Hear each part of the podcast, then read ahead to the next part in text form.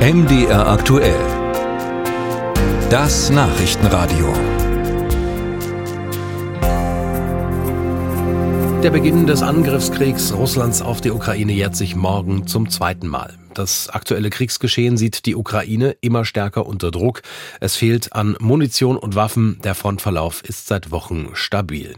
Dazu spreche ich jetzt mit Christoph Heusgen. Er war Angela Merkels engster außen- und sicherheitspolitischer Berater, hat Deutschland 2019 und 2020 im UN-Sicherheitsrat vertreten und er ist der Leiter der gerade erst wieder zu Ende gegangenen Münchner Sicherheitskonferenz. Ich grüße Sie, Herr Heusgen. Hallo, Herr Rank. Sie vertreten noch immer die Meinung, die Ukraine dürfe diesen Krieg nicht verlieren. Wenn man sich die Berichte und Entwicklung der letzten Wochen anschaut, ist die Lage allerdings kritischer denn je. Ähm, sehen Sie also wirklich eine realistische Chance, dass die Ukraine diesen Krieg auch wirklich gewinnen kann? Nach wie vor sehe ich die Möglichkeit. Deswegen ist es auch so wichtig, dass wir weiterhin die Ukraine mit allem Möglichen auch unterstützen. Denn wir wissen ja von dem, was Wladimir Putin gesagt hat, wenn er in der Ukraine siegt, wird er ja doch nicht Halt machen. Und äh, deswegen müssen wir ihn dort stoppen, um der Ukraine willen. Aber die Ukrainer verteidigen auch unsere, unsere Freiheit. Sie haben am Minsker Abkommen mitgearbeitet. Das hat jetzt nicht funktioniert. Am Ende scheint das so, als hätte Europa Angst gehabt, dass der Konflikt eskaliert. Dann ist aber genau das passiert. Wie also soll ein Abkommen, so es denn überhaupt dazu kommt, mit Russland beispielsweise aussehen? Also zunächst mal, was ganz wichtig ist, ist, das galt auch für Minsk, das muss ein Abkommen sein, hinter dem die Ukrainer stehen. Und Minsk war ein Abkommen, was ja von dem seinerzeitigen äh, Präsidenten Poroschenko auch mit abgeschlossen wurde. Was äh, durch dieses Abkommen gelungen ist, war die seinerzeitige Offensive Russlands zu stoppen und eine Möglichkeit der, der Wiedervereinigung des Landes sozusagen. Was dann nicht funktioniert hat, ist, dass ähm, Wladimir Putin sich nach dem Abkommen gerichtet hat. Im Gegenteil, er hat es dann in die, in die Tonne getreten, um das mal so ein bisschen leger zu sagen. Also um überhaupt aber zu einem Abkommen zu kommen, äh, muss ja erstmal Wladimir Putin äh, die Ukraine anerkennen, das Existenzrecht der Ukraine. Wladimir Putin muss erstmal den Herrn Zelensky, den Präsidenten, als Präsidenten und als ähm, Gesprächspartner anerkennen. Soweit sind wir ja noch gar nicht. Und deswegen ist es so wichtig, dass man ja bis hin zu einer NATO-Mitgliedschaft der Ukraine geht, damit Putin weiß, wenn er nochmal sich nicht an ein Abkommen hält, dass er es dann äh, mit der NATO zu tun kriegt. Wenn Verträge das Papier nicht wert sind, auf dem sie stehen, die man mit Putin macht, ähm, was dann?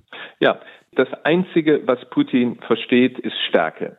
Und deswegen ist es so wichtig, dass wir ähm, die Ukraine unterstützen. Deswegen ist klar, ist bis hier und nicht weiter. Deswegen ist es wichtig, dass wir hier nicht verzagt rumlaufen und sagen, ja, hoffentlich hört er irgendwann mal auf. Er wird nicht aufhören. Er hört erst dann auf, wenn er sieht, er kommt nicht weiter. Deswegen ist es zum Beispiel so wichtig, dass wir da weiter die Ukraine unterstützen. Aber da muss von morgens bis abends dran äh, gearbeitet werden. Aus Ihrer Sicht als Chef der Münchner Sicherheitskonferenz, war es richtig, Wladimir Putin in diesem Jahr nicht einmal einzuladen? Ja, also ähm, wir äh, hätten ihn natürlich äh, gerne eingeladen, hätten uns gefreut, wenn er gekommen wäre, weil er dann äh, hätte verhaftet werden müssen. Ähm, ich glaube, das ist das ist. Also das unabhängig ist davon, jetzt, bitte verstehen Sie mich nicht falsch, ne? Also unabhängig ja, davon, ob er gekommen wäre, aber die Einladung hätten Sie ihm ja trotzdem aussprechen können. Ähm, nein, einen Kriegsverbrecher einladen, das, das mache ich nicht.